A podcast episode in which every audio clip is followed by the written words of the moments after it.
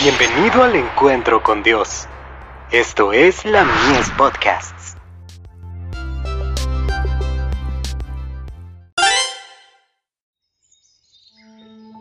La maravillosa gracia de Dios. Especialmente tentado. Viene el príncipe de este mundo y él nada tiene en mí. Juan 14, verso 30. Desde el momento en que Cristo entró en el mundo, toda la confederación de los agentes satánicos se puso en acción para engañarlo, y derribarlo tal como Adán había sido engañado y derribado.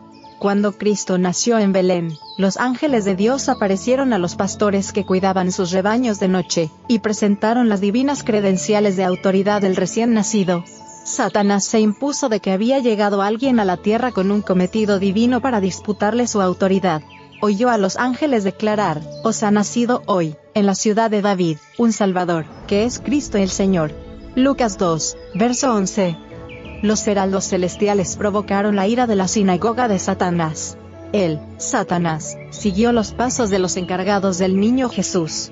Oyó la profecía de Simeón en el atrio del templo. Ahora, Señor, despides a tu siervo en paz, conforme a tu palabra, porque han visto mis ojos tu salvación, Lucas 2, versos 29 y 30.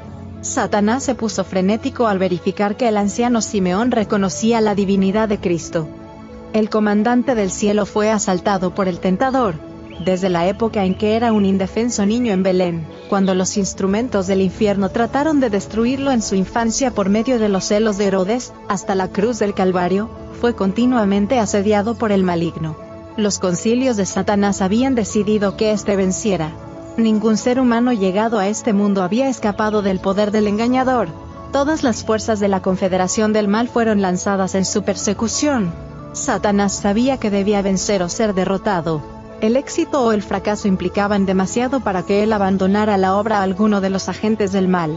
El príncipe del mal mismo, debía dirigir personalmente la batalla. La vida de Cristo fue una guerra perpetua contra los instrumentos satánicos. Satanás reunió todas las fuerzas de la apostasía contra el Hijo de Dios. El conflicto aumentó en fiereza y malignidad a medida que la presa se le escapaba de las manos una y otra vez. The Review and Herald. 29 de octubre de 1895.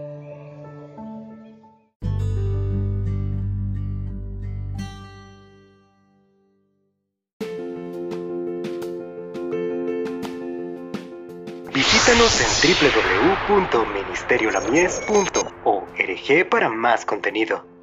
Dios te bendiga.